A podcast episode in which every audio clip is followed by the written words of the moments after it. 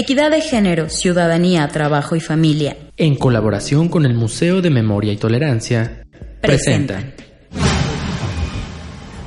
Mamá, ¿supiste lo de la mujer que dio a luz en el pasto? Afuera de una clínica y sin la ayuda de nadie. No, hija, ¿qué pasó? Mira, mira, aquí se ve la foto en mi celular. Allí en el piso y con el niño tirado sobre el pasto, colgando con cordón y todo. ¡Qué barbaridad! Sí, mira lo que dice. Una mujer mazateca dio a luz en el jardín del centro de salud del municipio de San Felipe Jalapa de Díaz, Oaxaca, donde el personal médico le negó el servicio. El secretario de Salud de Oaxaca, Germán Tenorio Vasconcelos, reconoció la falta de personal nocturno de la clínica a donde una mujer acudió para dar a luz. Ah, lo bueno es que ya lo reconoció. Con eso seguro ya se resuelve todo.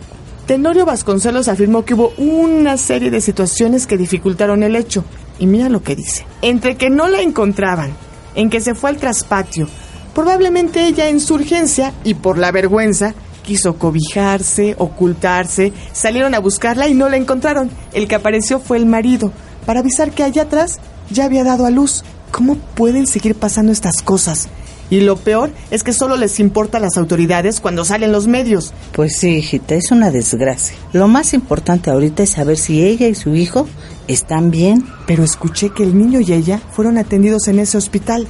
Y la mamá también se va a recuperar. ¿Cómo pudo dar a luz sola? Pues la vida se abrió paso, gracias a la fortaleza de esta mujer, ¿eh? Pero oye, también eso de que su foto la esté viendo todo el mundo, viola horriblemente su intimidad, ¿no crees? Imagínate, ahí enseñando todo y recién parida, con lo mal que se siente uno. Pues por eso ya intervino Derechos Humanos y muchos periodistas e intelectuales ya manifestaron su indignación. Ella ya denunció que le quieren cobrar 1.400 pesos por cama y medicamentos. Deberían decir por pasto y medicamentos. Y que si sigue hablando con los medios, le van a retirar la ayuda que le dan. O sea, qué desvergonzados, qué injusticia. Esto es alta discriminación.